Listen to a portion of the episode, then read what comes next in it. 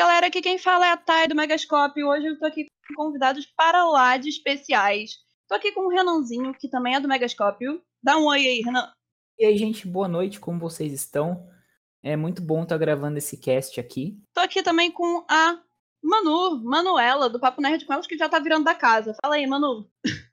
Tudo bom, gente? Eu sou a Manu e eu já me sinto da casa. Eu sou, eu sou a... praticamente, né? Eu, eu sou a Papo Nerd com elas e eu espero vocês lá. E agora o nosso. Não, claramente o Manu já é da casa, então a gente não precisa comentar mais nada, mas a gente tá aqui com um convidado muito especial que eu gostaria, desde já, agradecer por ter aceitado o nosso convite de estar participando aqui desse cast, que é o Chris Tex. Olá, Cris, bem-vindo ao MegaCast, podcast do Megascópio. Olá, pessoal, muito obrigado pela oportunidade. É um prazer, ou uma honra, diria, estar aqui conversando com vocês essa noite. Que isso, assim, até me emociono, que isso. Bom, Cris, a gente sabe que você é um diretor de publicidade, roteirista de filme, série, TV, quadrinista, né? Você tem um currículo para lá de amplo, eu acho que a gente vai falar isso mais ao longo do cast, mas afinal de contas, como que começou esse seu interesse por cinema, né? O que, que veio primeiro, publicidade, cinema? É, geminiano, né? Coisa de geminiano. eu entendo, eu sei. fazer mil coisas. É... Cara, então, assim, desde, desde moleque, assim, eu, começou a minha, minha vida, acho que começou, uma das primeiras memórias que eu tenho foram duas, videogame e, e, e, a, e quando passava na TV Manchete aqueles desenhos japoneses que, que Nossa, sim. no Brasil. Sim. E aí, desde então, eu, pira, eu pirei nessa coisa, assim, só que eu sempre fui muito ruim no, no desenho, assim, sabe? Tipo, desenho mesmo, assim, eu sou péssimo. E aí, Frustrado. Eu, eu, eu, sempre quis fazer essa coisa de, de arte e tal, não sei o quê. E eu acabei me descobrindo na filmagem. Eu juntava com meus amigos na rua, assim, aquela coisa bem de. Sou de Osasco, né? Então juntava uhum. molecada, ela jogava bola e começava a fazer filme ali na rua mesmo, assim, sabe? E aí eu. É, aquelas a... produções bem caseiras, né? Bem caseiras, exato. E aí eu comecei a pegar gosto pela coisa. Só que aí no. Aí eu, tipo, até hoje eu tento fazer essas minhas produções mais megalomaníacas mais pessoais, porque não tem muito espaço aqui no Brasil para ficção uhum. científica, essas coisas. Verdade. E, querendo ou não, tem um mercado muito forte de publicidade. Então, eu consigo, às vezes, ganhar a vida fazendo uma publicidade ou outra, pego esse dinheiro, invisto nas minhas coisas e vou driblando, assim, as, as peripécias da vida, sabe? Sei bem como é que é, porque eu, eu comecei agora, para falar a verdade, não agora, mas um tempinho no mercado de, de comunicação social, né, no geral no Brasil, e é uma coisa punk, sabe? Eu acho que não tem outra coisa para poder resumir o cenário. Sim. É... Mas ó, vou falar uma, uma hum. real. Eu, eu, eu, eu fiz séries, né, tipo, próprio para infanto juvenil, não sei o quê, e hum. querendo hum. ou não, eu ganhei mais dinheiro na vida fazendo conteúdo do que com publicidade, por incrível que pareça, sabia? Então a gente tá indo pelo caminho certo. Renan, Manu, é isso. Se Deus quiser. Deus tem que estar olhando por mim. Esse mercado às vezes parece bastante nebuloso, né? Porque muitas vezes a gente não vê um retorno com o tempo que a gente espera dele, né? De, de produção. Sim. É, é um, é, é um negócio muito de insistência, eu sinto, assim. Você tem que ter calma, paciência. Filme é um negócio que demora, sabe? Tipo, eu mesmo estou nesse projeto do Miyazaki aí, vai fazer daqui a pouco cinco anos, sabe? É um curta de 15 minutos, sabe? Então, tipo. cinco é, anos já.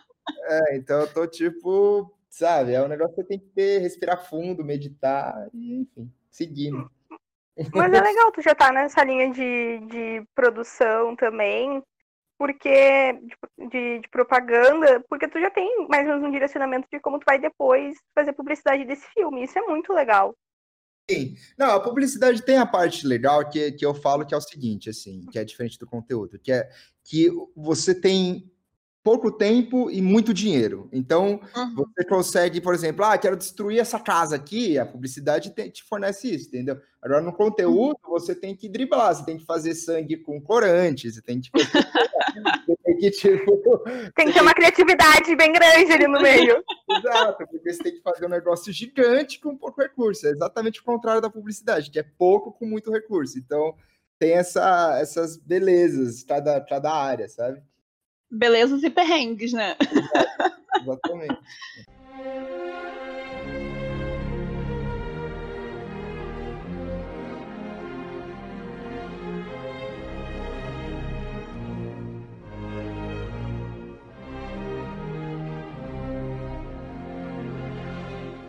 Já que a gente já tocou no assunto aqui do mestre Miyazaki, como afinal de contas, então, você conheceu os filmes do Hayao Miyazaki e o Estúdio Ghibli, né? Sim, é, inclusive foi até muito, assim, um dos momentos mais altos da minha vida foi esse, foi esse final do ano, começo desse ano, que eu tava lá no Japão e consegui visitar o museu. Ah, não acredito. Oh, eu juro pra você, Cris, estava eu, Manu e Renan nesse momento pouquinho antes da gente gravar o cast falando sobre o museu, porque é proibido Exato. filmar lá dentro, né? Então, Sim, é por favor, dê spoiler dele pra gente. Nossa, eu tomei uma advertência lá, que eu já cheguei fazendo stories, assim, né? Não pode. Não pode. gente, e tem aquele Totoro lindo na entrada, que tem uma foto dele, uma das poucas fotos que a gente tem dali, e aí tu fica assim, oh, meu Deus, quantos Totoros lindos devem ter mais lá dentro e não pode ter foto. E tu fica muito curioso, assim, a gente que não conhece, como tava acontecendo com a Thay e o Renan. É muito mágico, assim, é muito mágico. Tipo, a estrutura, a arquitetura do, do negócio é absurda, assim, parece que você tá em Hogwarts, assim, sabe? Ai, tipo, meu Deus, eu tô arrepiado. Um elevador no meio do negócio todo, assim, é muito incrível. Eu fiquei chocado, assim, de arrepiar mesmo, assim.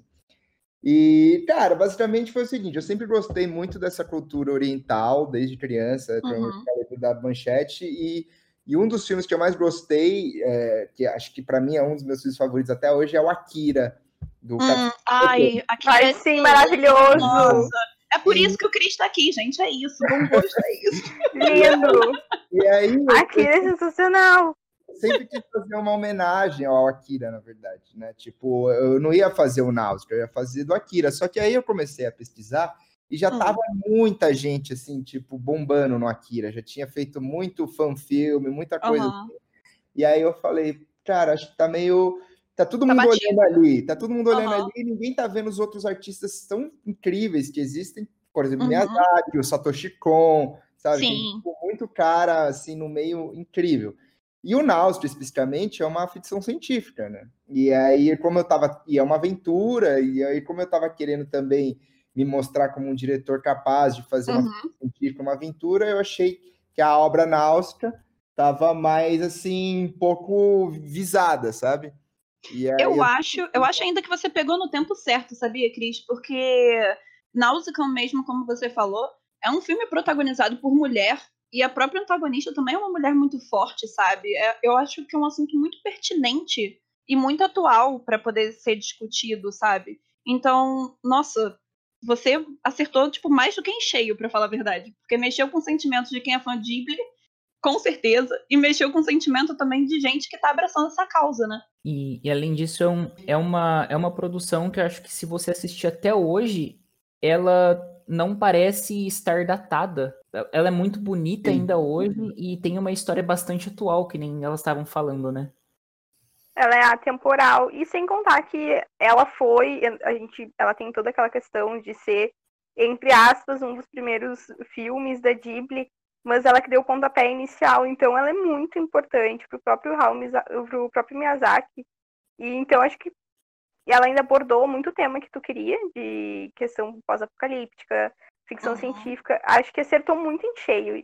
É, então, é exatamente esse ponto que vocês levantaram que eu acho que é o mais incrível, assim. Você vê quando o cara é gênio visionário, né? O cara fez uhum. lá nos anos 70, sei lá, Sim. o mangá até antes, sei lá, quando ele teve a ideia em si, né? Porque isso é que a gente sabe é quando foi feito. Ah, é, pois é. é. mas, o filme, mas o filme também, se eu não me engano, fez o quê? 35, 36 anos mês então, passado. e, e aí, hoje em dia tá, tá, igual você falou, tá, estamos vivendo uma quarentena apocalíptica, uhum. sabe? É, tá a pauta feminina, Algum... alta. Então acho que o cara acertou também assim, né? Você vê que eu era visionário, né?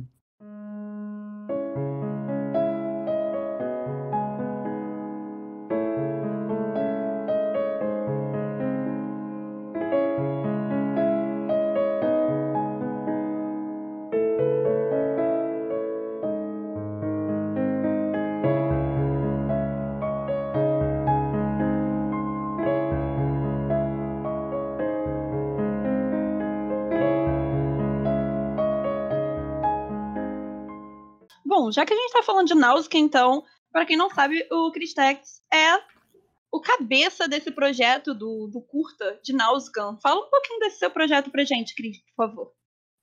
É, bom, esse projeto ele nasceu em 2016, se eu não me engano, que eu queria fazer essa homenagem. E aí, desde então, eu comecei a juntar dinheiro para a gente fazer um negócio que chamasse atenção mundialmente, né? Uhum. Porque eu queria, de fato, é, que isso fosse reconhecido como uma, uma homenagem ao Miyazaki, que é um cara que eu acho incrível mesmo. E aí, Uhum. é, juntei os amigos, galera do cinema, falei, meu, vamos fazer essa doideira. Todo mundo me olhou, tipo, o quê? Você tá louco? Eu falei, ah, cara, vamos arriscar, não sei o quê. E aí, e aí é bizarro, porque con- conforme uma coisa é uma ideia, né? Outra coisa é quando você Ah, começa sim. a fazer um negócio real. E aí, tipo, puta, tem que ir um deserto, tá? Onde tem deserto no Brasil? Aí começa a pesquisar onde tem deserto no Brasil. Ah, tem um no, Uhum. no norte e um no sul, que tem cara de deserto. Aí, ah, no norte não dá para levar equipe, tem que pagar avião para todo mundo, não sei o que. Ah, no sul dá para ir de caminhão, então vamos. Aí, Então vamos, cara. Caminhão! porque Caraca, que perrengue. Aí conseguimos botar a nave que a gente construiu da Náutica, botamos dentro do, do, do caminhão, aí quebrou Caraca. da viagem. Aí chegamos lá no sul com a roupa, não sei o quê, numa cidadezinha, fica em Farol de Santa Marta. Meu e Deus. aí, Ah, cara, sim! É lindo lá. É, então. Aí e a sulista do grupo. E aí, e aí foi muito bizarro, porque, tipo, virou a atração da cidade. Porque todo mundo olhava a atriz andando como Náusea e uma nave daquela, e todo mundo ficava. Que ali? Ah, que maneiro. e O que aí, tá acontecendo aqui? Que maneiro. é, o que tá acontecendo aqui? E aí a gente falou, meu, a gente precisa ir pro deserto. E, e, cara, aconteceu muita coisa, assim. Todo esse processo é muito mágico, assim, porque a gente chegou lá, aí falaram assim que teve a Hum. maior tempestade da história do, da, da região, em que todas as dunas mexeram, tudo se moveu, não tem como entrar, tá cheio de poça d'água. Meu Eu falei, Deus. Nossa, viemos até aqui, não vamos conseguir filmar. E aí, no dia seguinte, abriu, assim, o sol mais maravilhoso da Terra, assim. Foi Miyazaki. Viram, sei lá, foi Miyazaki. Aí, os caras- os Uma caras- produção especial do Miyazaki pra você. Os caras da própria região pegaram o Jeep e falaram: não, vamos, a gente dá conta, vamos nessa, abraçamos a causa. Ai, que maneiro. o Jeep deles, aí a molecada ajudou a gente, carregou o equipamento, filmamos lá, sei lá quanto tempo, uma semana no deserto. Quando eu falei, corta da última cena, caiu a maior tempestade, não dá pra filmar mais nada. Então, assim, Foi Miyazaki, viu? Falei, Miyazaki segurou. Foi. meu Deus, Miyazaki nos ajudou ali. E aí. Mas vem cá, você É. você tava falando desse perrengue? Tem algum perrengue que seja, tipo assim, que você mais lembre, que seja mais engraçado que você queria compartilhar com a gente? Cara, sim, tem vários, né? Porque até hoje tem perrengue, né? Eu não acabei esse filme até hoje, na real. Mas assim, o que, o que eu acho incrível é, é o mar de possibilidades que uma ideia te leva, sabe?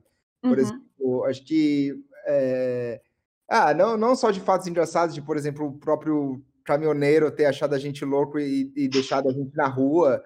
e Meu a gente que- Deixou vocês na rua. A gente teve que, tipo, dormir numa noite no hotel, aí o cara saiu porque ele falou que a gente era um bando de louco. Falou, não, vocês estão loucos atravessar tudo isso aqui só com um caminhãozinho, e tinha um monte de equipamento e tal. Aí pegamos balsa, enfim, é, foi uma doideira, assim. Mas, mas o que o que eu achei mais, mais incrível desse projeto é, é, como eu falei, é um mar de possibilidades. Por exemplo, eu conheci uma porrada de gente Uhum. lá no Japão mesmo, é, var- uma, uma- a Maiko e a Mari, que são duas japonesas Hum. reais do lugar, viram o, o projeto e foram, tipo, super é, pessoas incríveis, assim, que me mostrou um Japão que eu, Atenciosos, né? é, tipo, Uhum. Japão que eu jamais ia, ia conhecer sendo só um turista, entendeu? Tipo, Sim, sim. a pessoa Uhum. tipo, olhou, falou: Meu, curti seu projeto, vem cá, me, me levou para uns lugares lá em Shibuya incrível. Conheci, sabe, empresas querendo fazer negócio, querendo fazer esse filme. Ai, que maneiro. Então, assim, Ah, que demais. é, as coisas vão acontecendo, sabe? Você vai conhecendo pessoas incríveis, é, é fantástico, assim. Acho que essa é, é o meu. É tudo que me faz não me arrepender de ter feito, assim, sabe? Cê, vem cá, você já pensou em desistir no meio? Virou e falou assim, nossa, vai rolar, isso vai dar muito trabalho. Já teve aquela hora que você sentou assim e falou assim, nossa, não dá mais. Sim, sim, várias vezes, várias vezes. Quem nunca? É, acho que principalmente questão de grana, assim, porque porque tem dois problemas você fazer um projeto desse tamanho independente. Um é de, financeiramente, porque você, quando uhum. você vai uhum. vendo, você vai entrando numa bola de neve, que eu falei, meu, vou dever até as calças da vida. E no final. Meu Deus! E a segunda coisa é que tá todo mundo ali no projeto pelo projeto, sabe? Tipo, não tá ninguém ganhando. Então, você, então as pessoas elas também não estão lá assim. É, elas também que um favor, sabe? Então você tem que meio trabalhar muito psicológico, falando, vamos lá, galera, não vamos desistir, porque pelas pessoas é tipo, sabe, ah, o que, que eu tô fazendo aqui, sabe? O que, que eu vim aqui? Você tem que, você tem que usar o discurso. Tem que motivar. O discurso Exato. no jutsu do Naruto, tá ligado? Pra poder convencer as pessoas. Exatamente. Que tu nunca volta a casa com tua palavra ninja. Exatamente. Então, eu acho que esse é, o, é o trabalho mais difícil para mim desse projeto, é ser esse terapeuta do grupo, assim, sabe? que, que, eu, eu tem até uma frase que eu acho muito bonita do Vin Wenders, que ele fala que o, hum. que o diretor, ele, ele, na verdade, ele carrega uma vela e, e o papel dele é passar essa vela para todo mundo sem deixar a chama apagar, sabe? E é mais ou menos isso, assim, que eu sinto. Você tem Nossa, que passar que a vela e manter ali ela aquecida, sabe? Eu te passei a uhum. vela e vamos lá, vamos lá. E, e esse é um trabalho, assim, sabe? como é que foi, tipo, a questão? A gente sabe que Náusea foi uma obra, assim, que demorou 10, uh, 10 anos para ser feita a questão do mangá, em termos de publicação, né? E também o filme tem duas horas. E vendo o teu trailer que eu tenho que dizer, ficou muito bonito, ficou muito legal. A Thay me mandou, parabéns. Tá demais, quero muito ver pronto. Também uh, como é que foi essa, eu, como é que ficou essa questão de, tipo, reduzir ele para 15 minutos, uh, essa questão toda? eu imagino que seja bem cansativo para a produção e ter, e ter essa questão de tempo também. Sim. Não, na verdade, o filme em si, ele é, ele é, ele é basicamente a primeira cena do filme original.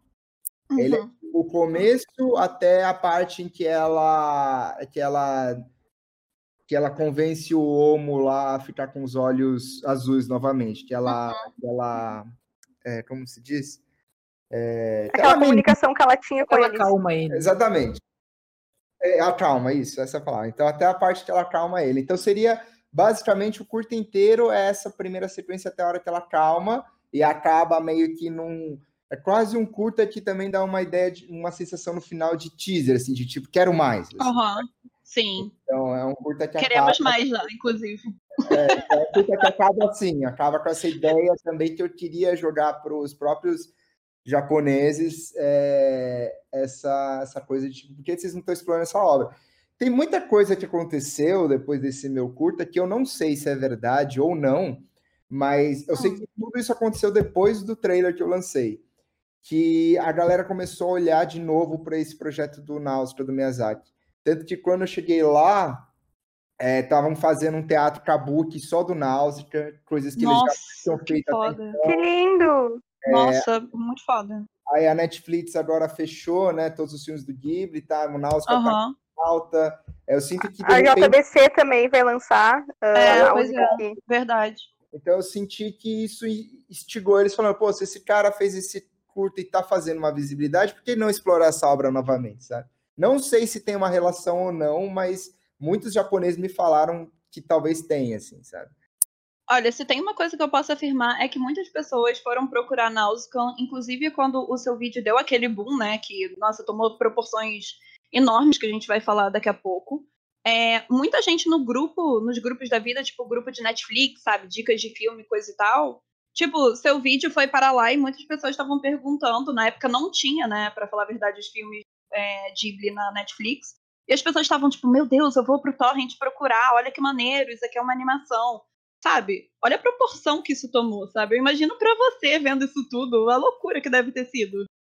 Sim, foi muito, foi muito legal, cara. Assim, na verdade, é muito louco, porque quando eu terminei de filmar e eu tava super empolgado com o material, falei, nossa, isso aqui vai estourar, vai ser, sei lá, Oscar, nananã, né? né? Que depois você passa por um super ferrengue e tudo parece que vai vir em louros depois, né? Sim. Aí, o projeto foi andando, foi andando, foi andando, foi andando, eu fui até esquecendo o que, o que eu passei, assim, sabe? A memória foi, Aham. foi mudando, né? O processo foi mudando. Então chegou numa hora de quando eu lancei o trailer, eu confesso que eu já falei assim, eu já nem sei mais o que, que vai ser, entende? Porque isso aqui foi tão sofrido, foi tão que se tiver três visualizações eu já tô feliz, assim, sabe?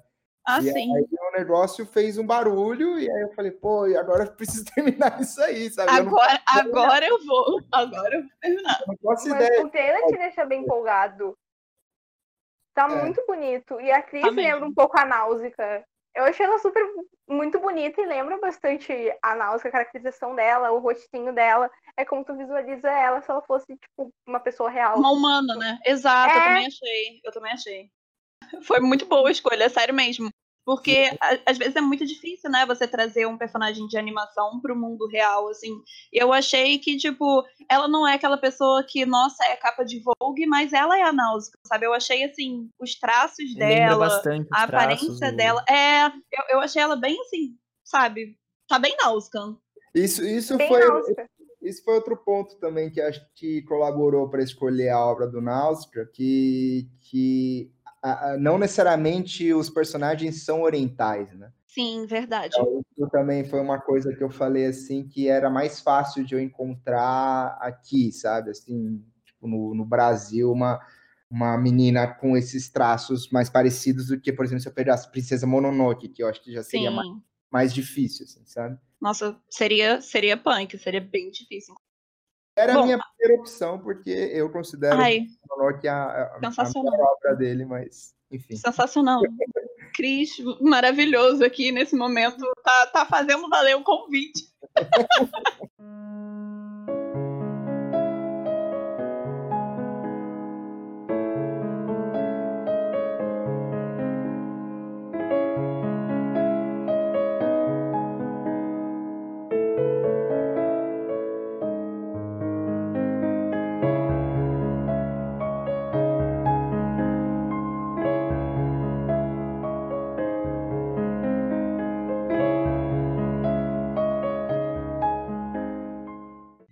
ainda falando sobre, sobre esse boom que deu, né? Esse, esse teaser que você postou e fez upload na internet.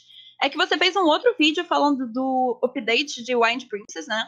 Que você mostrou que você conseguiu o apoio de uma galera aí que é mun- mundialmente reconhecida. O Guilherme Del Toro retweetando, a própria TBS exibindo o trailer, Mohamed Sadeh, o, o Michael Hyosang Lee. E, cara, como é que você tá vivo depois disso, sabe? Pelo amor de Deus, foi um retorno mundial. Cara, então, assim, na verdade, tudo isso, ao invés de me deixar mais feliz, me deixa mais frustrado, na verdade. Porque Por você, porque você fala assim, putz, olha onde chegou e eu ainda não consegui terminar, sabe? Assim, eu queria muito poder chegar pro Del Toro hoje e falar, pô, que legal que você retweetou meu trailer, olha o filme agora, sabe? Olha o final. Tipo, então, apareceu muita gente incrível, só que eu ainda não consegui terminar o filme porque ele é muito complicado, assim. É, tem muitos poucos pessoas que fazem 3D desse nível no Brasil, e aí Uhum. apareceu, um, um- por exemplo, o Mohamed é um cara que ele faz coisas assim para Marvel, sabe? O cara fez os Uhum. Vingadores, ele fez toda a parte do Homo, tipo, que o Homo sai andando, o cara, assim, é gênio, salvou Não, o projeto, sensacional. pegou No seu vídeo de update, a parte do, do Homo andando tá muito bonito. E É, eu- então, eu, ele fico imaginando tudo. finalizado como que vai ser, porque tá Todo mundo realmente muito aqui. da hora. É, então, e aí, só que, só que é- esses projetos, ele é meio que assim, dá esse boom, aí ele cai, sabe? Porque Aham. eu dependo de, da, da, da- do tempo livre das pós-produtoras, agora veio a- a- o Corona e parou de Uhum. vez, entendeu? Então, assim, tá, tá, tá num processo aí, né? Agora também chegou uma pós-produtora, também a Blend, que tá me ajudando também agora. Então, tem duas, tem duas pós-produtoras Uhum. em frente, tocando o projeto. Então, vamos ver. Eu queria tentar ver se eu terminava esse ano, mas agora com coroninha, não sei Mas não desanima, não, cara. É sério, a gente tá muito hypado, tá muito bonito, muito maravilhoso. Pode contar com a gente, sério. De verdade. Seremos as primeiras pessoas a assistir. Exatamente. Já estamos no, no, no, ápice do hype aqui. Eu queria muito conseguir, depois de ter o filme pronto, conseguir pegar essa galera que me ajudou e, e chamá-las de novo, sabe? Porque eu não sei o quanto isso pode se perder no caminho, assim, né? Tipo, não ah, sei se eu lançar daqui, uhum. por exemplo, dois anos, todo esse hype que eu criei pro trailer talvez já caiu, sabe? Enfim, tem que depois resgatar tudo isso de novo. Assim, ah, tem espaço no meu coração que tá com hype desde quando você falou do projeto. Antes de trailer, já estava falando, já tava já hypada já com o negócio. Tipo, cara, sabe, é Ghibli virando realidade. A gente nunca viu isso, sabe? Sim. Isso, é, isso é, tem é, bastante é, a ser explorado ainda, né? Nossa, muito. É, eu acho que é a tendência também, né? A, a Marvel provou isso, né? Uhum. Do, dos quadrinhos virou filme, várias animações estão virando live action, e eu acho que está uhum. caminhando para isso também, né? Uma, uma outra frente. Claro que nada substitui a animação original, que é Sim. incrível, mas eu sempre acho legal também a pessoa poder explorar de outra forma e também revisitar aquilo que foi feito, sabe?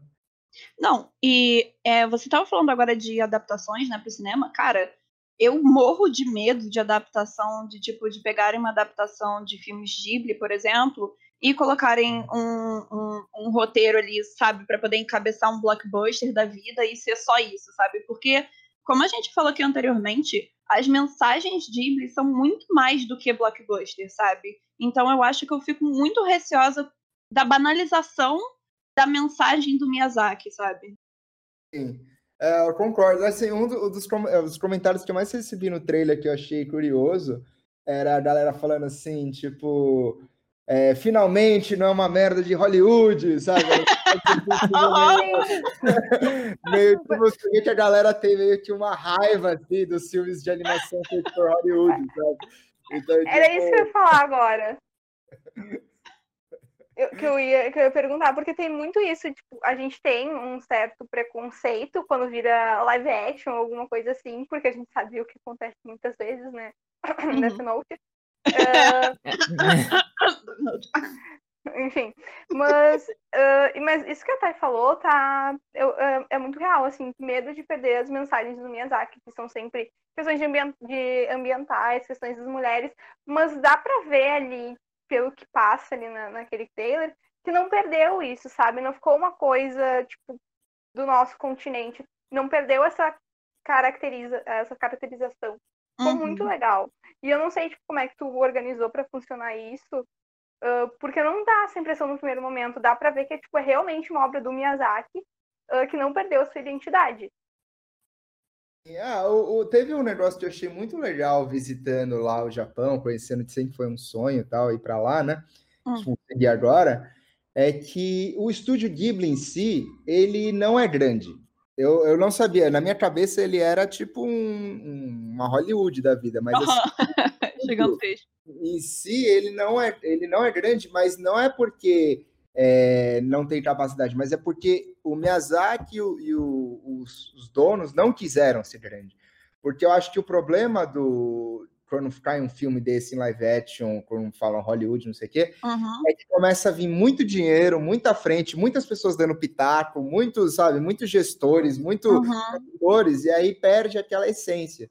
E o, e o que eu descobri lá no Ghibli é que o Ghibli ganhou muito dinheiro, mas também perdeu muito dinheiro, porque os caras investiam muito nas próprias obras e, e o importante para eles era isso: temos um legado, uhum. temos uma mensagem, temos um ideal.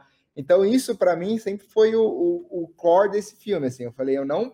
O que eu quero provar, principalmente com esse filme, é que dá para você fazer um live action e manter toda a essência da animação, sabe? Eu não quero. Claro que você vai ver uma coisa ou outra ali que é coisa minha, assim, você vai falar, uhum. aqui não é. Ah, mas aí é um pouquinho do tipo da visão do diretor. Né? É, que também não tem como, assim, tá no Brasil. É. não tem como eu ser fidedigno 100%, mas 100%. eu tentei manter principalmente a essência e eu acho é que eu não sei se eu vou conseguir isso, eu queria muito, mas quando eu assisto o filme com a trilha do Náustica, eu acho que, Uhum. tipo, é, é, o, é o assim, sabe? É, é a primeira cena, sequência do, Ai, da animação, assim? Então, eu acho Sim. que a trilha também traz muito essa atmosfera do original, sabe? Que eu não sei se eu vou conseguir utilizar ela ou não, sabe? Isso ainda Ai, não gente, eu espero que consiga. É, eu acho que se eu, se eu colocar esse filme, que eu acho que eu vou, que é isso que eu vou fazer, sem, sem ter, sem arrecadar dinheiro, né, sem monetizar no Uhum. YouTube, eu acho que eles permitem eu, eu usar a trilha, não sei. Utilizar a trilha, né? Uhum. E- E você falando, bom, do, do uso, né, desse material no caso original, já deixou claro que vai ser um curta, né? É, e você pretende doar esse material que você fez para o próprio museu, né? Ghibli. E a gente está aí é, encabeçando a construção do parque temático Ghibli também. É, como é que você está lidando com isso tudo? Você já entrou em contato com alguém do estúdio Ghibli, sabe? Porque, cara, eu acho que esse encontro seria mais do que épico. Imagina você do lado do Miyazaki. Então, eu fui. Então, a Mari, que foi essa, essa pessoa que me acolheu lá no Japão, que, que Uhum. fez essa ponte comigo, não sei o quê, eu percebi que, assim, lá eles são muito protocolar, assim. Tipo, Uhum. então tem toda uma regra, tem todo um esquema, você não pode chegar assim, ou eu sou um fã, sabe? Assim, tem todo um. tem, tem de ser introduzido, tem de ser uma própria pessoa do Japão que te introduz, não sei o que, né? Uhum. Ela mesmo, estando lá do setor, ela teve um papo só com, com a parte é, do marketing de, de- Uhum. assim, do, do estúdio. E Uhum. mesmo assim, o, o que eles falaram é que, que eu- o que eu consegui no final de tudo, de toda a reunião, é que eles deixaram eu fazer a obra. Eles falaram: a gente Aham. dá permissão para você fazer, não vamos processar você, não Uhum. vamos. ter- mais importante. É o mais importante. você não vai ter nenhum problema com isso, que é o que eu tava mais temendo. Eu falei, "Putz, só pode depois de tudo isso, depois de cinco anos, ainda tomar um processo. né?" Você tomou um processo. Mas é, é, então, eles, então eles permitiram isso, só que eles falaram, mas a gente não pode dar nenhum aval Ghibli, sabe? A gente não pode falar Uhum. que isso foi feito por aqui, que a gente está envolvido, não sei o quê, nananana. Sim. Então acabou que eles falaram, ó, vocês podem fazer, mas não queremos nos envolver, sabe? Então Uhum. Essa, essa, essa coisa, assim, que eu não consegui chegar ali. Talvez com o filme, não sei se o filme de fato explodir de uma forma que. Ai, vai. Vai. Vai, vai, vai, vai, vai. explodir, vai explodir, pelo amor de Deus. Tem que acontecer essa foto. Tem que acontecer. Aí, eu talvez que- eu- eles- mas assim. mas- Pode falar. Desculpa. Ficou o silêncio. Empolgação o nome disso. Pode falar. Pode... Não, mas era, agora que você tem o primeiro contato, acho que fica mais fácil para te fazer a doação, que era isso que eu queria muito saber. Tipo, vocês chegaram a falar desse assunto, como é que ficou isso? Então, chegamos, tudo, mas eu sinto que, como a Mari mesmo falou, eu sinto que eles estão esperando o filme ficar pronto. Entendo. Eles querem ver o resultado um primeiro para depois dar algum passo. Exato. Exato, porque, como eles mesmos falaram, eles, eles não tiveram interesse de ver um offline, nada, mas eu sinto que, se, que eles estão esperando isso. Até o próprio, se eu não me engano, uma amiga minha falou que o próprio cara que é o da, do, do One Piece, Hum. dos Nossa, hein? lá do One Piece, ele, tá, ele parece que é o mais curioso para ver o filme, mais que o Miyazaki, mais que todo o Ghibli, assim, sabe? Ó, Que responsa, hein? Que responsa. Então ela falou, meu, tá um monte de gente, tipo, esperando. Tá esperando você lançar o filme e ver o que acontece, entendeu? Porque se o filme for ruim, sei lá, se não der, não chamar atenção, aí você fala, ah, beleza, o cara fez aí, foi, clap, clap. Tipo. Aham. Agora, se o negócio de repente chamar atenção, vai, meu, olha isso, e começar um, um agito social, e a galera começar a twittar, e, nananana, aí tal- talvez eles falam, pô, vamos fazer um, Aí o podcast bomba também. Aí o podcast aqui vai bombar, vou virar assim, aqui, ó. Aqui o podcast. conheço o podcast falando de toda a produção Exatamente. náutica. Mas que responsabilidade, o Oda interessado em ver. Pois Gente, é. não se sente pressionado quando tem essas coisas assim. Pois é. Por exemplo, o Oda querendo ver. É complicado, cara, complicado. Colocar a cabeça no travesseiro e virar e falar assim, irmão, ferrou, sabe? e vem cá, é claro, óbvio que eu não ia deixar de perguntar isso, eu acho que tá todo mundo querendo saber. Se alavancar, que vai, com a graça de Miyazaki, vai dar tudo certo. A gente pode esperar um longa? Cara, é... acho que não feito por mim. Eu acho hum. que o longa, se ele de fato for acontecer, tem que ser um negócio que tem que partir do Ghibli, de uma negociação uhum. deles, que isso sim é um negócio que tem que gerar receita, sabe? Envolve uhum. dinheiro, envolve distribuição, envolve estar nas salas de cinema. Então, assim, seria um negócio muito, assim, tipo, é o Ghibli... Complexo, né? É, é um negócio muito complexo. Talvez o Ghibli pode, pode até ser num sonho longínquo do Ghibli uhum. curtir tanto, o negócio ser tão barulho que, de repente, eles fazem um acordo falando, não, vamos fazer um longa, uma produção original Ghibli e vamos chamar esse cara para dirigir. Mas aí ah. tem que ter uma, uma partida deles, entendeu? Não, não consigo eu garantir para vocês um longa que eu não tenho esse direito, entendeu? E vai que, né? Porque o Miyazaki já, já, a princípio, aí, a gente teve aí no início do ano ele falando que os filmes não iriam pra plataforma de streaming, coisa e tal. E, tipo, só foi colocar dinheiro na mesa que o Miyazaki virou e falou assim: preciso produzir Epa, meus filmes, vai, bota sua parada aí na Netflix logo. É, então, exatamente. Às vezes, às vezes tudo é possível nessa vida, né? Tudo é possível. E, e, essa, essa abertura do, do estúdio para Netflix eu achei muito legal, porque dá um acesso, uma visibilidade maior pro, pro que eles fazem, né? Acaba expandindo para até muitas vezes para quem não para quem não tem um contato prévio com a cultura. E é, e é bem legal trazer esse, esse público novo para transmitir a mensagem, para ter contato com esse outro tipo de arte também. É, eu acho. Concordo.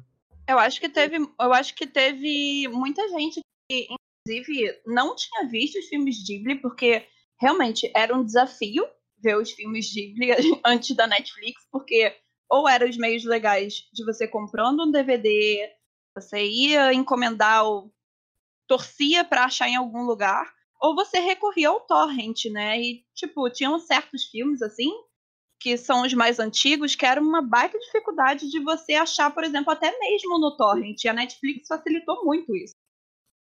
É, eu sinto que, que tá, tá, tá se renovando, né? Eu vi muito esse boom com o Evangelion, por exemplo. Eu uhum. falava do Evangelion, falava, falava, falava, ó, e você via ali que era uma coisa mais cult, assim, né? Mais da galera Sim. tal, da que gosta, não sei o quê. Aí o negócio entrou no Netflix e aí o Evangelho voltou a ficar pop, assim, sabe?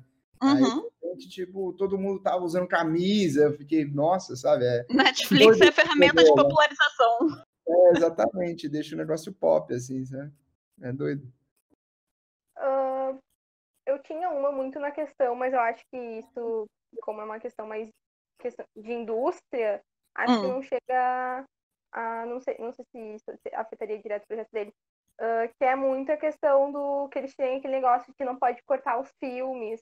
Mas como é um projeto diferente, eu não sei se isso chegou a ser comentado quando foi lá ou alguma coisa assim.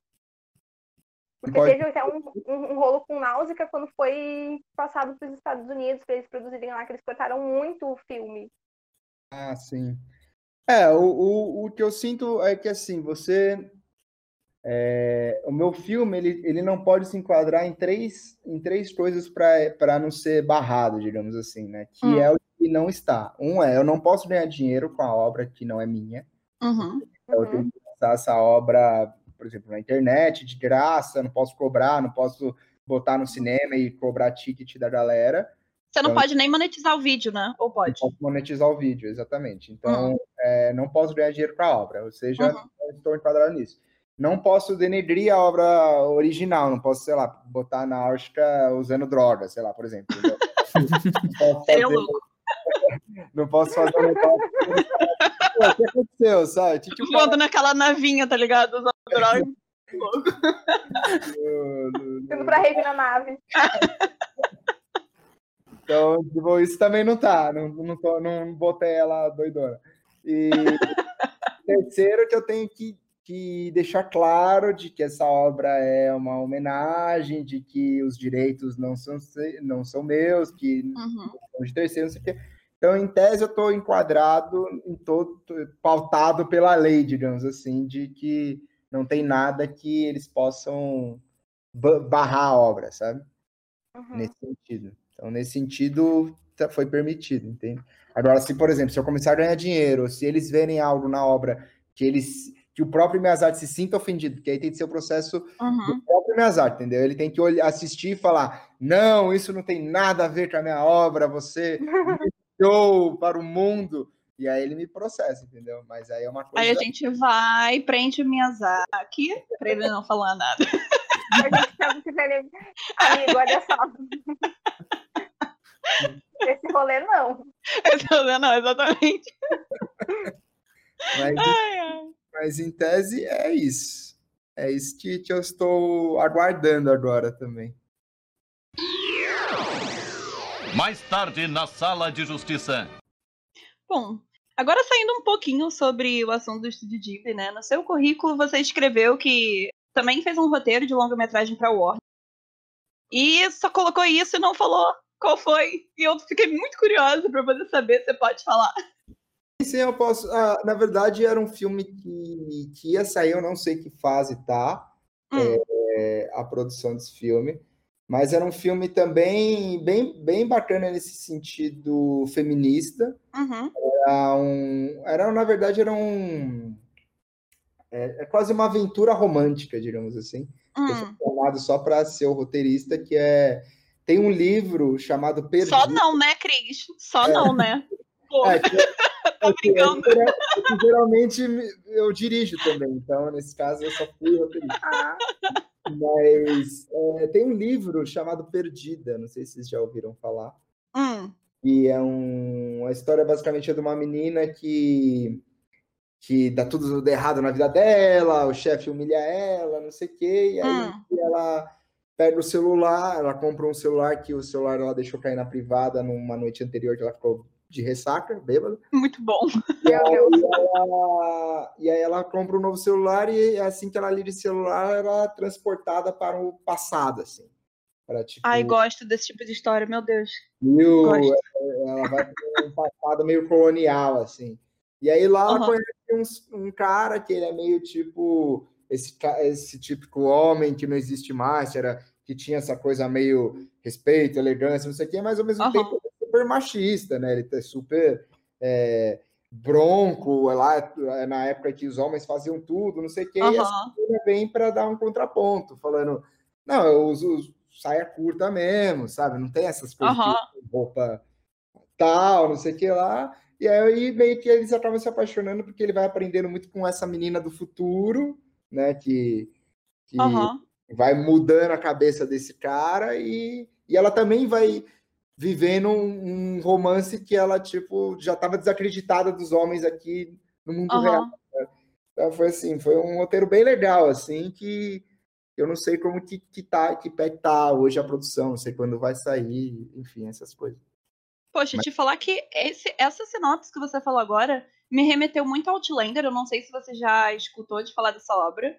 Era tipo, não teve esse gap, por exemplo, de um de muito tempo atrás, mas é tipo, ela, a Claire era uma inglesa, né, uma enfermeira na Segunda Guerra Mundial, aí viajou com o marido dela pra Escócia e meio que eles usam aquelas Stonehenge, sabe? Tipo, o poder da Stonehenge. Aí ela encostou e voltou 200 anos atrás na Escócia em 1743 e tipo, ela conhece lá um, um, um escocês lá no Levante Jacobita, aí se apaixona por ele, mas ele também é todo bronco, sabe? Ele tem aquela visão totalmente machista, e ela, por ser uma enfermeira já, sabe, que quebra, tipo, os padrões, assim, ela vai ensinando bastante coisa a ele, então acho que por isso que eu tô hypada também pra essa obra daí. Sim, sim. É, é bem, é bem essa linha mesmo. Teve um filme que eu assisti que era bem referência, que agora eu não me lembro, mas era. Mas é bem nessa linha também, assim, dessa. Que, é- que era um filme em inglês, se não me engano, esqueci o nome do filme agora. É, que é bem famoso também, é de uma história famosa. Mas eu eu, tô tentando lembrar. Eu vou lembrar, mas eu, eu falo. Mas, eu- mas eu sinto que, também era um filme que seria bom hoje em dia, assim, sabe? Era um filme que acho que ia abrir um leque interessante, porque também ele não Uhum. era para ser lacrador, sabe? Não é para ser, Sim, exato. sabe? Ele era uma aventura, sabe? Ele é um, ele, ele é um filme de, de, de uma aventura romântica, entendeu? E que Sim, é, é o filme com uma mensagem, né? É o Sim. filme com uma mensagem. Não precisa ser blockbuster nem lacrador, assim. Nossa, isso daqui só foi feito realmente pra ser lacração. É, exatamente, exatamente. Então foi legal, assim, acho que o pessoal gostou, o pessoal da Warner gostou, e lá quem a, quem a gente mandava era uma mulher, e ela e eu fiquei feliz, porque foi uma mulher que leu e que ela sentiu que, que tava a ver, então, sei lá, acho que o lado feminino conseguiu, conseguiu tocar ali, de certa forma, sabe? Assim, é, é, a gente até conversa em off sobre outras produções que tem até direção feminina, né? Por exemplo, o próprio Aves de Rapina, que foi feito para ser um blockbuster, a gente conversa sobre pequenas coisas, eu e Renan, a gente estava até gravando um podcast sobre isso, de tipo, o cuidado da visão feminina numa direção de um. Por exemplo, as heroínas lutam de cabelo solto. Em Aves de Rapina, elas até comentam sobre, tipo, peraí, que mulher que vai combater o crime, sabe? Ou bandido com cabelo solto? O cabelo entra na boca, entra no olho, sabe? Então é tipo, esse tipo de visão assim é que cria muito essa empatia da gente, né? Digo, da gente como mulher também vendo esses filmes dirigidos por mulher, né? Claro, É claro. uma questão de sensibilidade, né? Da gente trazer pro, do cotidiano para as telas. Tem que ter Exato. muito esse cuidado, né? Mas Uhum. às vezes a gente não vê que não tem, tem muito essa questão de, de glamorização. Mas eu achei muito sensível esse roteiro, Cris. Tipo, fiquei pensando em tudo que tu contou dele. É muito. Como é que eu posso. Ele tem muitas nuances, assim. Parece ser muito legal. Ele, é- ele é um filme bem legal, cara. Eu gostei, assim, de como ficou o roteiro. Eu não sei que, que, que pé deu. Eu sei que era para ser uma trilogia também, porque tem, são três livros, a história Hum. final. E, e- mas não sei que, que se, se deu uma parada no projeto. Enfim, entreguei e, eles estão decidindo se vão produzir ou não, porque acho, enfim, essas coisas demoram, né? Uhum. Tempo também. Não, e a É. Warner é um pouquinho atolada, sabemos. E- e- isso que você É. falou agora, acho que, que entra um pouco numa pergunta que eu, que eu tinha aqui enquanto você falava, que é, por exemplo, é uma, é uma pergunta que acaba entrando pro lado mais técnico, assim, quando você é contratado para escrever a espécie de um roteiro, ou um roteiro mais especificamente mesmo como esse, eles colocam algum prazo ou te dão previsão de lançamento, ou você entregando, isso é só com o estúdio? Prazo, você diz de eu, de eu ter que entregar o roteiro ou prazo Não, não, filme ser prazo. Eles, eles falam pra você qual que é o prazo que eles estão pensando pra produção deles, pro lançamento? Ah, sim, não. geral- Geralmente, eles falam, sim. É, nesse, nesse filme específico que eu escrevi, que foi, que foi final de 2018, era para era para ter rodado esse final de 2019. Eles tinham me Uhum. falado. Só que aí eu não sei o que, que aconteceu, se andou, e agora com corona, então, se deu uma brecada no projeto. Mas geralmente eles geralmente é isso, geralmente é um de seis a um ano, assim, depois do roteiro pronto, assim, sabe? Entendi. seis meses. É, é o que eu sinto, assim, uma média de roteiro. Claro que tem filme que o cara já tá com o dinheiro com a bala na agulha ali, né? E aí o Sim, cara, é. não, só preciso do roteiro, sabe? Aí com dinheiro tudo funciona rápido, né, cara? você, geralmente tem até o telecasting, aí a pré-produção, não sei o que, nananã. geralmente os caras levam no mínimo uns três meses aí, três a quatro meses de pré, então... Bom, eu, eu, eu de verdade espero que, que esse filme ande aí depois do corona, porque eu de verdade fiquei bem curiosa. Vou me contentar com o livro. Ah, o, livro, o livro é legal, sim. O, livro é legal. Acho que, que tem, tem, tem muitas coisas assim, clichês, mas ao mesmo Uhum, tempo com, com um olhar diferente, sabe? Tipo, uhum. acho que, que, que, que é o, o, a magia hoje em dia, né? Você pega o próprio Crepúsculo, ele é rodeado de clichês, mas tem um, um quê ali que dá Uhum. o que ele é, sabe? É, Cris, falando agora também, você é branded content do, da Game XP, né? Que acontece aqui no Rio. É, levando isso em conta, você se declararia, por exemplo, um nerd assumido? Porque eu já vi lá no vídeo de update de Nausicaa um livrinho do Zelda em cima da sua mesa. Ah, sim, não, eu sou bem nerdão, acho. Acho que eu tenho mil livros aqui de, de concept art, mangá pra caramba.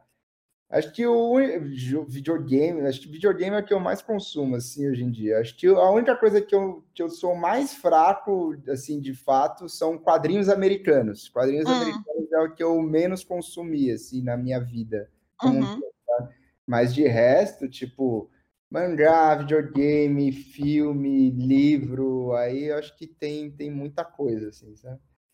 Ah, com certeza. E você poderia dizer, por exemplo, que alguma obra que você já tenha lido em mangá, ou até visto em anime ou em jogo, influencia a sua visão como diretor, sabe? Porque às vezes a, a pessoa gosta tanto de uma obra que toma isso pra vida, né? Que começa a colocar, tipo, pontos ou, tipo, visões, assim, que ela teve numa obra e trazer pra, pra sua visão pessoal. Você diria que você faz isso ou já fez isso? Olha, assim, tem muitas obras que eu sou muito fã, assim, tem muitas, muitas mesmo, mas eu sinto que depende muito do projeto. Por exemplo, Uhum. tem, tem um, tem um, um- tem um cara específico que eu tento levar meio que no geral das minhas obras, assim, que eu Hum. acho uma super referência de storytelling, que é Hum. o Urasawa, é, Hum, que fez o Monster, que fez o 20th Century Boys, Aham. ele para mim é um cara assim que, que ele consegue contar qualquer história muito bem, sabe? Aham. Ele tem uma ficção científica, ele tem um drama, ele tem um, sabe? Ele tem tipo diversos gêneros e ele consegue tipo criar um storytelling muito único em cima daquilo. Então ele é um cara que me influencia muito assim, no, no sentido de storytelling, Uhum. sabe? Eu É, e o que você falou realmente é verdade. Ele tem Pluto também, né? O Pluto também é dele. O cara é. Nossa, o Pluto Cara, é muito bom. bizarro. Exatamente. O cara sabe o que faz, cara. Eu acho ele assim, bem genial assim de storytelling, porque você vê que ele não, porque tem muito, tem muita coisa que eu gosto, mas eu sinto que tem muita influência de linguagem, sabe? De Aham. a forma que o cara fez, o traço do cara. Uhum. O jogo tem aquelas cenas cinema, sabe? Cinema, Aham. mas o dele que eu acho assim incrível é que ele não precisa de nada grandioso, sabe? Você vê que Sim. ele não tem umas páginas épicas, ele não precisa disso, ele só tem uma história muito sólida, muito bem narrada, e isso que faz você querer ver tudo, sabe? Acho Te isso. pega mais pela trama do que, do que qualquer coisa baseada em design em si, né? Exatamente, Ah. exatamente. Então, acho, por exemplo, o Zack Snyder, tinha uma época que eu Uhum. falava no Zack Snyder, falava, nossa, 300, Todo mundo já passou por essa época. ótimo, né? Aí depois de um tempo eu falei, mas putz, o Zack Snyder, na verdade, ele é muito. normal, né? assim, É, tipo, ele, tem- ele usa muito floreio e pouca trama, sabe? Aham. E pra mim, o Urasawa é o oposto. Ele não tem muito floreio e tem muita trama, sabe? Então, eu acho que isso é, é o bacana. assim. Ai, ai. Falando que. Diga, mano, pode falar. Não, eu ia perguntar se teve mais alguma obra assim que foi muito impactante pra te inspirar a seguir nesse universo, além dos animes, algum filme ou alguma coisa assim. Cara, tem um filme que eu gosto muito. Assim, eu já faz um tempo, já desde a minha adolescência até hoje, e acho que demorou para ganhar o Oscar, é o cinema coreano. Eu consumo cinema Nossa, coreano verdade. há muito Sim. tempo, desde o Old Boy, lá em 2006, Uhum. acho, sei lá quando saiu o Old Boy, é, que eu piro no cinema coreano. Acho que são, acho que é o, é o cinema que eu mais curto hoje em dia e é o que eu mais tenho vontade de fazer e, e que eu acho que eles conseguiram trazer tudo que os, os japoneses conseguiram fazer no mangá, eles estão conseguindo fazer no cinema, No sabe? cinema. Uhum. É, então acho que, que eles para mim é a minha referência hoje, assim, é meu norte, assim, sabe? Tipo cinema coreano na essência, desde o do Chan Wook Park até o John Bo-Ho que ganhou o Oscar e vários outros cineastas aí que, que eu admiro muito, assim. É claro que tem os clássicos, né? Tem o Kubrick que sempre é parâmetro, né? Uhum. O Tarantino, acho gênio, Uhum. mas assim, Mas, bem ou mal, já virou blockbuster, né? Sim, é, querendo ou não, eles, eu acho que eles, eles tiveram, né, a sua contribuição que tem de ser vista até hoje. Tio Bill, para mim, é uma das melhores coisas. Sim. Mas eu sinto que às vezes você precisa, né, renovar, assim, né, rever suas referências. Uhum. Então, Com certeza. Então, eu também procuro às vezes sempre tentar achar novas, novas referências, assim. Né? Pô, você tava falando de Coreia, né? É, a Netflix, inclusive, fez um ótimo trabalho, porque ela, tá, ela fica produzindo coisas bem diversificadas, né? De países assim que as pessoas não costumam consumir muito conteúdo, até porque tem essa barreira de linguagem, às vezes a pessoa não tá acostumada. A, aqui no Brasil a gente bem ou mal tá acostumada a ler legenda, né? Mas a gente tá muito acostumado com filme em inglês, português e inglês. Aí já passa já para outra, já quebramos uma barreira de escutar espanhol. Beleza, já popularizou. Mas aí já tem outras barreiras de, tipo, por exemplo, você escutar outras línguas que você não está acostumado. E, cara, Kingdom é uma das séries aí que veio para poder provar e que ficou relativamente conhecida na Netflix, que é uma série coreana também, e, tipo, contou com bastante esse gore, sabe? Uma coisa que é um assunto batido, que é zumbi, e eu achei muito divertida a série. Sim. É, você vê, né? Eu acho que, que o. Que nem eu assisti esses dias aí aquele filme O Poço lá, não sei se vocês assistiram. Aham, uhum, assisti. É, é, eu gostei bastante, assim, porque uhum. é um filme também fora da caixa, assim, né? Sim. Eu acho, eu acho que, a, que a tendência agora é isso, é começar a vir coisas de outros países, né? Porque os Estados Unidos está há muito tempo, né, já dominando o mercado. Tá na hora, né? Tá na hora. É, hora de renovar esse mercado. Tá na hora já. Ele já meio que saturou um pouco, assim, né? Acho que o que vai começar. Um pouco? É, porque até hoje ainda tem os gênios, né? Tipo, sei lá, os irmãos Coen, eles sempre conseguem renovar a cultura americana. Sim. Genial. Mas eu sinto que, que os novos caras vão, vão ser agora, sei lá, de repente vai ter um filme húngaro, você vai falar, nossa, sabe? Que uhum. ou um filme, sei lá, australiano, enfim, acho que vai começar a vir que, que muitas vezes, que muitas Tem vezes também. Pra... Não pode falar. Pode falar. Não, não, pode não, falar.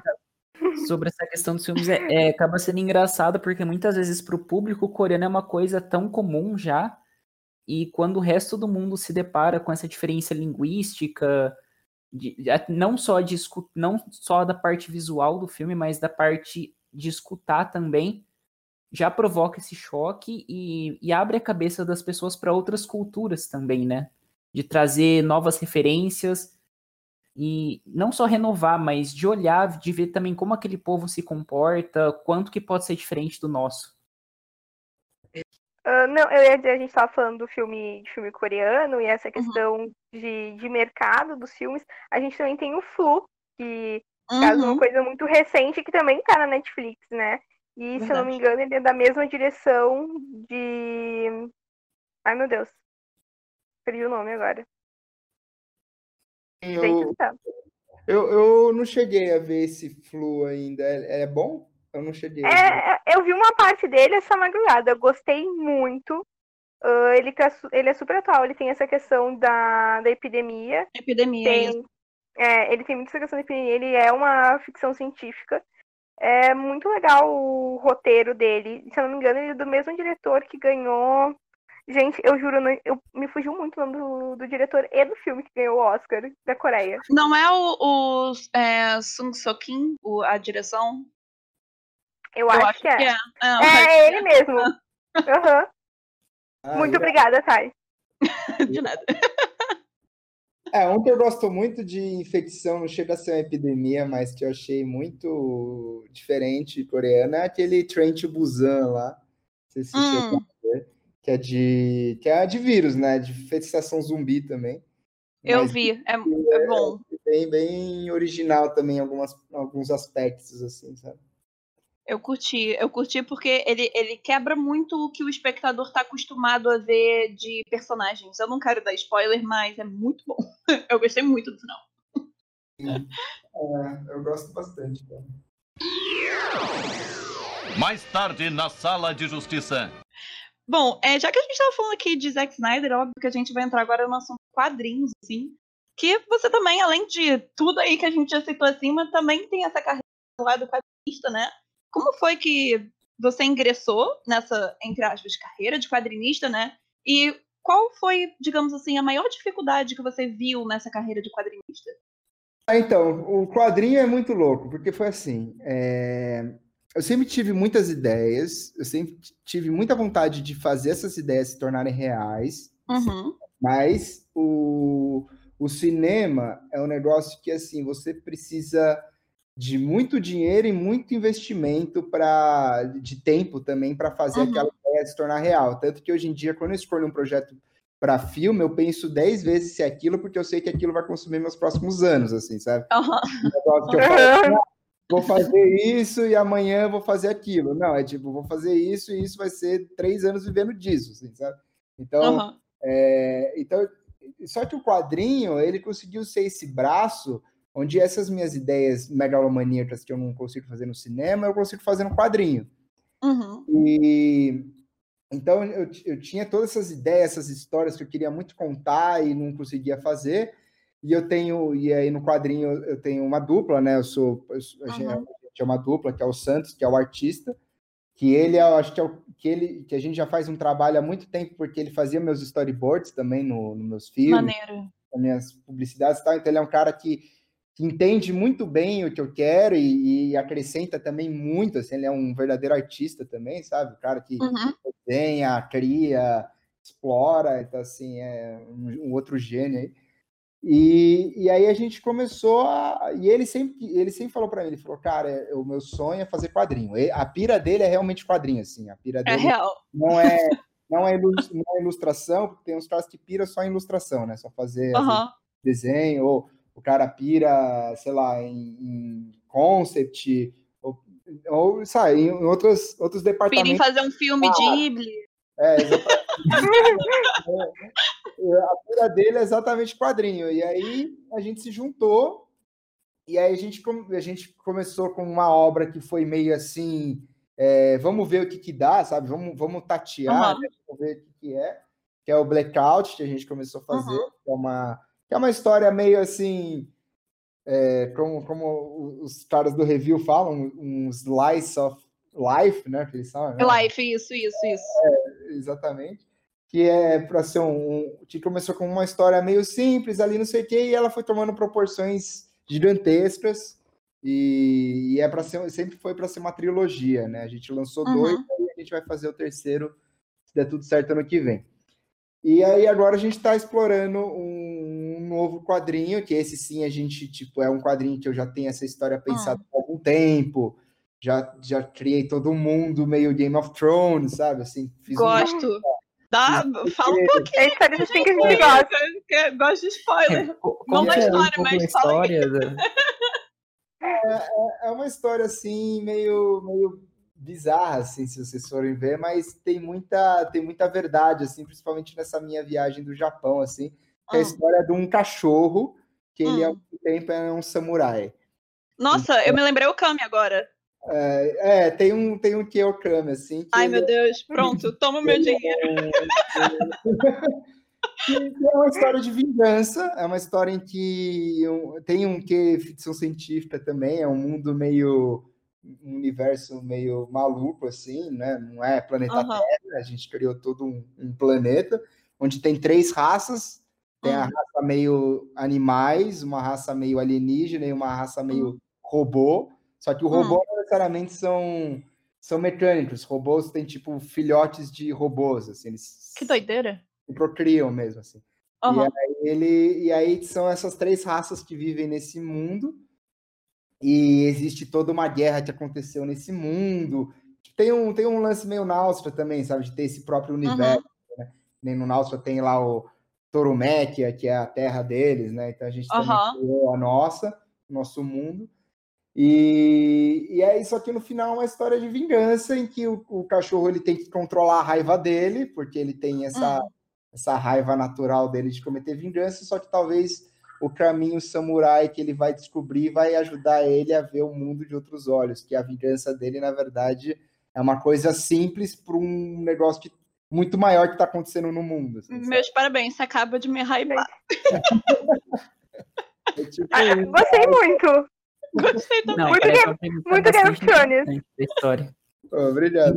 É, então, a gente tá botando uma fé nessa história, e essa sim a gente tá, tipo, estamos fazendo uma animação, até postei hoje lá um trechinho que a gente tá fazendo uma, uma animação real, 2D, de como vai ser, que a gente vai botar no Catarse, né, esse nosso Hum. caminho, né, que é o crowdfunding, é, que é onde a gente consegue vender, né, geralmente os quadrinhos a Uhum. gente vende bastante pelo crowdfunding e depois a gente vai na Comic Con e, e vende pessoalmente, né? Pois Mas- é, na Comic Con estava tão cheio que eu e o Renan a gente É, a decidiu gente não porque a gente tipo, teve que fazer cobertura do evento. Aí a mesa do Cris estava cheia, a gente virou e falou assim, droga, não vai ser hoje. É, foi bem legal, cara, assim, porque o que eu acho legal do quadrinho é que ele, assim, além de a gente conseguir fazer só nós dois, né, basicamente tem eu e o. Santos, e a gente tem, claro, tem outras pessoas que nos ajudam, tipo o Johnny, o Vitor, que é, mas são um grupo menor, sabe, são, sei lá, Uhum. máximo pessoas no total, e se ajuda e cria o, o, o quadrinho, então é bem menor que o filme. É, ele tem pouco investimento financeiro também, né? Então a gente consegue Uhum. fazer ele só por nós. E tem, e tem um negócio que eu acho muito curioso no quadrinho, diferente do cinema, é que tem um lance meio glamuroso no quadrinho que eu, que eu senti mais até do que no filme. Porque quando eu faço meus filmes, geralmente as pessoas, sei lá, vão a- apertar a mão dos atores, dos, sabe? Aham. Tipo, pô, você é genial, não sei o quê. O diretor fica meio ali na sombra, assim, né? Gosta, quem gosta muito da coisa, assim, que vai lá e fala, nossa, sua obra é genial. Agora do quadrinho, eu sinto que as pessoas Estudante de cinema que vai falar contigo, geralmente. Exatamente, exatamente. É, estudante de cinema rodo, falando, como você fez isso? Mas, assim, o público geral não vai falar com você. Agora, no quadrinho, as pessoas vê você como artista mesmo, assim, não vê como... Uhum. Você não é a sombra. Então, a pessoa vai lá, quer tirar quer seu autógrafo, quer que você assine a obra, sabe? Então, assim, tem uma parte muito glamurosa que eu achei legal também do quadrinho, assim, né? Na sua mesa. A gente, inclusive, agora o Blackout vai sair também pela JBC, que vai ser mó um passo. Opa! Ai, que legal! Aí. Gosto É, então, muito. é, e a, e a gente tá, tá querendo fazer com que esse nosso quadrinho agora, o Samurai Dog, comece lá fora, né? A gente fechou uma Hum. distribuidora nos Estados Unidos.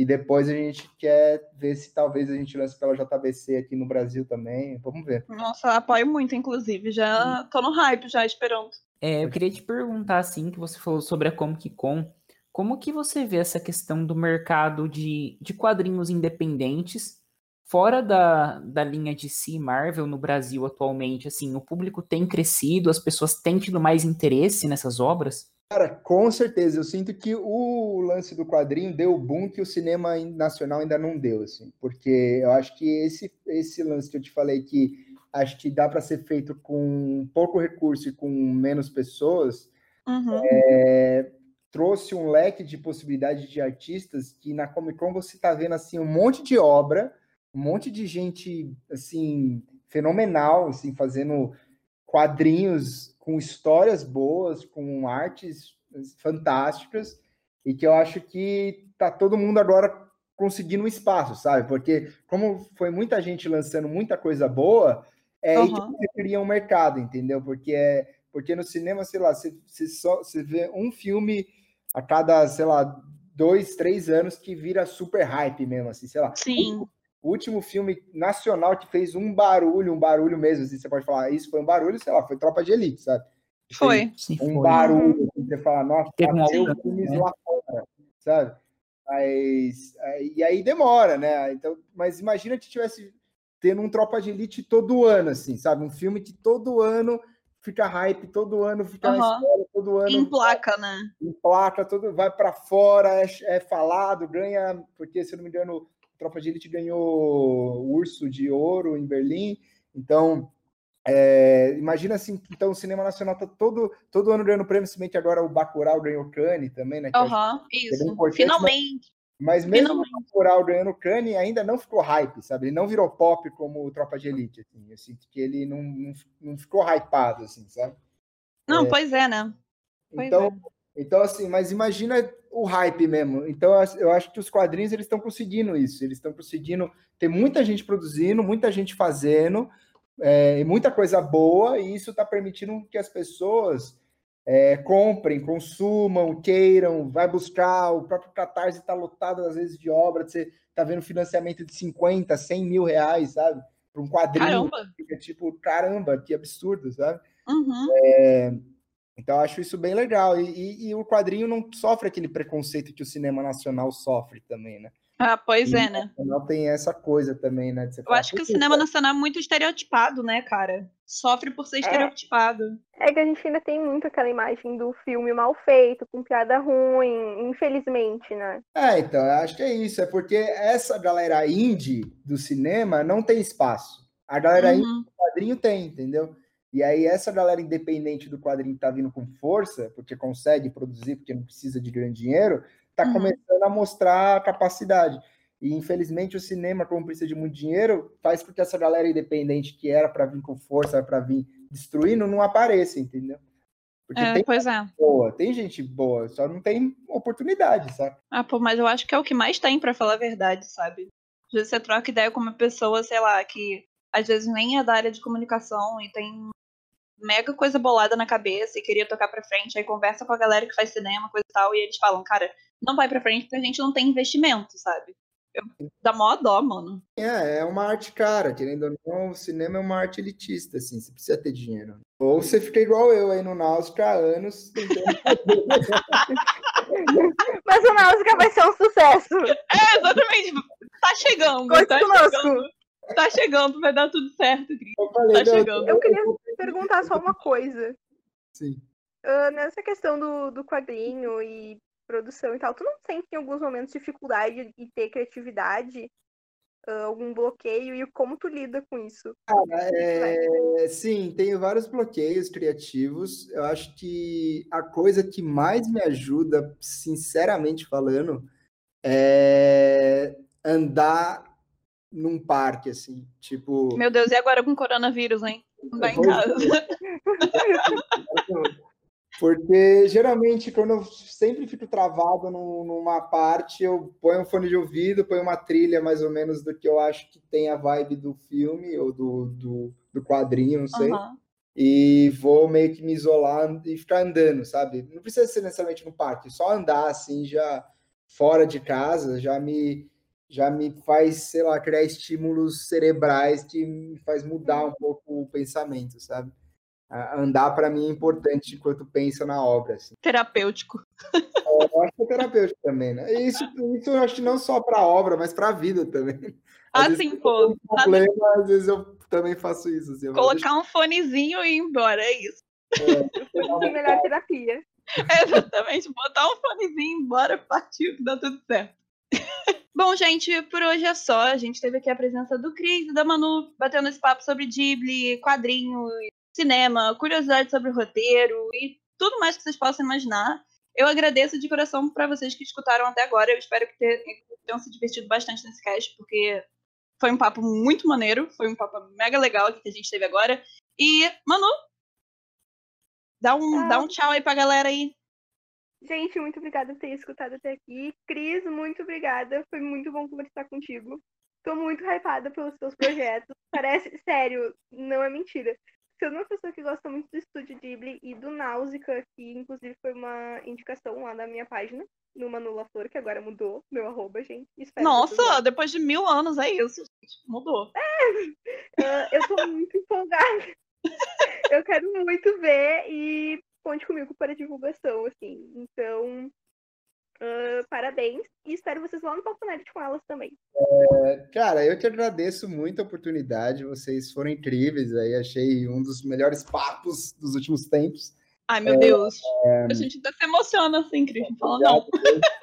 Eu, eu agradeço mesmo porque é, dá, dá essa possibilidade de divulgar o trabalho que é tão difícil aqui no, no Uhum. Brasil, né? Assim, a gente sempre fica também numa bolha e não consegue sair dela, então é sempre legal Uhum. também atingir outros públicos, outras pessoas conhecerem seu trabalho, etc. Então, agradeço de verdade a oportunidade, é, agradeço o interesse, o papo de vocês também, a, a vontade aí de, de consumir meus projetos. E, Gosto e quero. e, cara, precisando, qualquer coisa, quiser falar mais outros, outras vezes, quem sabe quando o filme estiver pronto aí voltar a fazer um. Não, pode ser antes, pode ser quando seu quadrinho sair mesmo. Tamo aí. Sim, também. Aí, Por é, favor. conta comigo sempre pro que precisar. E, Agradeço. a- e onde que a gente te acha, Cris? Ah, é, minhas redes sociais é Cristex, você com CH, né? CHR, Cristex. A gente vai deixar aí na descrição. T de tatu, E de escola, X de xícara, Tex. E você coloca tanto no Instagram, Facebook, no YouTube, você me acha lá. Eu tô começando a usar Twitter agora, eu, nunca fui muito. Bem-vindo. Você mas, vai encontrar de tudo, inclusive. Mas muito esse bom. Twitter é Entrei em novembro, virou um vício. Sim. É Poxa, Cris, é sério. É, eu nem acredito que você aceitou o convite. Eu até estava conversando com o Renan, que foi uma coisa muito curiosa, que logo quando você fez o repost, né? Eu virei e falei assim, cara, quer saber? Vou escrever no comentário que eu tô afim mesmo de gravar podcast, aproveitar a quarentena, deve estar em casa, creio que, que talvez top. Aí eu escrevi, você respondeu logo depois da hora. Aí eu, aí eu fui logo lá, tipo, falar com o Renan, caraca, Renan, Cris Fax respondeu. Aí eu, meu Deus, a Manu é muito fã de Náusica. Manu! Eu amo Náusica! Manu, vamos lá! E, e, aí, tipo, tinha a questão do vídeo das princesas da Disney e eu mandei pro Tai. Tai, eu falei de um vídeo que tinha o mesmo nome, não sei o que, no outro cast, tipo, super empolgada. Poxa, de verdade, obrigada, Cris, por, por estar aqui com a gente e ter gravado esse cast. Com certeza você é muito bem-vindo para qualquer outro cast, mesmo que, sei lá, você queira falar de qualquer outra coisa, porque aqui a gente fala de tudo um pouco, a gente fala de jogo, a gente fala de anime, a gente fala de mangá, a gente fala de, de assuntos polêmicos dentro do mundo geek, então sinta-se convidado. Quando quiser também falar sobre as suas obras, pode entrar em contato com a gente, que a gente vai estar divulgando com certeza aí todas as notícias que você quiser. A gente faz questão ajudar o mercado nacional, né, galera? Para vocês que também estão escutando isso, ajudem os quadrinistas nacionais, ajudem os produtores nacionais, porque tem muito conteúdo de qualidade por aí que vocês não conhecem. Só dá uma pesquisadinha. Pô, é isso, galera. Tchau, tchau. É aí, Até a próxima. Tchau. Muito obrigado pela participação e... também é, da, da Manu e do Cris no, nesse podcast. Só, só finalizando aqui. E, e é uma alegria, assim, a gente receber convidados que dá um papo tão bacana como foi esse. Ah, com certeza. Foi um papão. Eu só queria concluir o final também para dizer para vocês continuarem com, com esse programa de vocês, que é bem legal, e é muito legal também ver é, meninas, como eu falei, tomando a frente, aí, trazendo esse, esse, esse público, esse olhar novo aí que eu acho importante nesse meio nerd, assim, sabe? É. Não, ah, não obrigada. Obrigada, Cris. É, é, é um perrengue mesmo, mas a gente tá aí entre muitos tapas e pedrejadas e a gente continua. Mas a gente tem muito apoio uma da outra. Verdade, assim, tem muita coisa verdade. Que, a gente vê muita coisa difícil, mas a gente vê muita coisa que faz a gente ter vontade de continuar, então. Bom, é isso, galera. Agora, novamente, tchau. Agora, tchau. Muito obrigado por vocês que escutarem até agora e até a próxima.